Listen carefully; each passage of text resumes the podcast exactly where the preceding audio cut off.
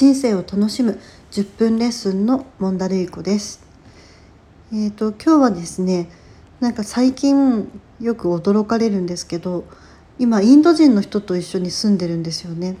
東京の渋谷区で暮らしてるんですけど家族5人と、えー、と5人の構成は夫婦で2人あと子供が3人いて、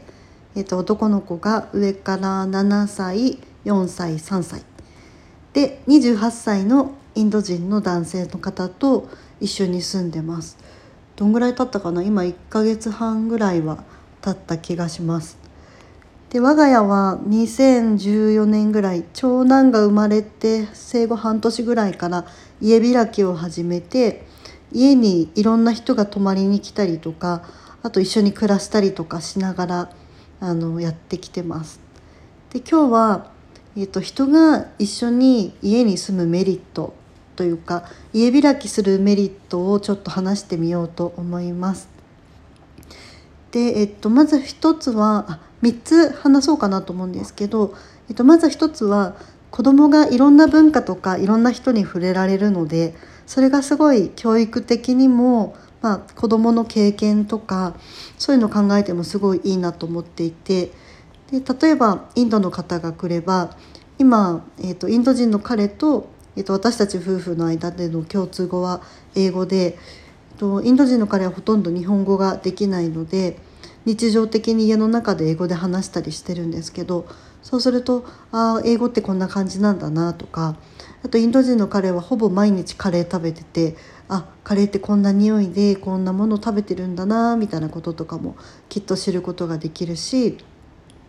あとは、えっと、たまにインド人の彼があの Zoom で、まあ、たまにというか毎日お母さんとあの連絡を取り合ってるんですけどそこにたまにうちの息子たちも登場させてもらっててでうちの息子も向こうのお母さんも英語できないんですけど、まあ、それぞれなんか手を振ったりとか 笑顔を振りまいたりとかしてなんとなくコミュニケーション取ったりしていてでなかなかインドにいる人とズームするとかオンラインであのビデオチャットすることなかなか普通ないじゃないですか。でそんな感じでいろんな文化に触れられるのがいいなと思ってます。でこれまであの日本人の人とかももちろんこれまでうちに、えーと、暮らしてきたんですけどいろんな仕事してる人だったりとかあのいろんなことしてる人たちがいたので、まあ、そういった意味でもあのいろんなことに触れられていいのかなって思ってます。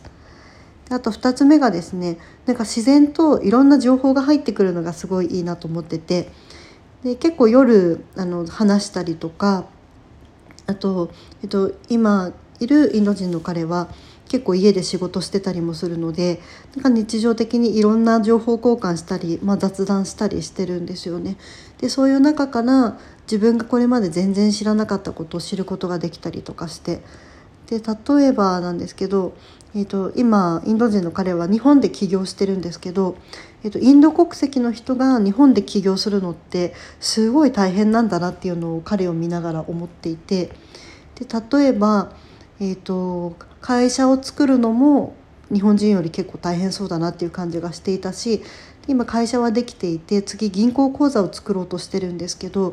えー、と銀行口座を作る前に就労ビザが必要で。で就労ビザを作るためには銀行口座にいっぱいお金が入ってるっていうのを見せないといけないらしくってなんか卵が先か鶏が先かみたいな状態になっちゃっててあのお金もあるしお金があればビザも取れるはずなんだけど、まあ、鶏卵問題でなかなかうまくスタートが切れないみたいなところもあってあこういうことって一緒に暮らさなかったら知ることもなかったんだろうなって思ったりしています。で、えーと、人が家に住むメリット3つ目なんですけど3つ目は単純にすごい楽しいっていうことですね。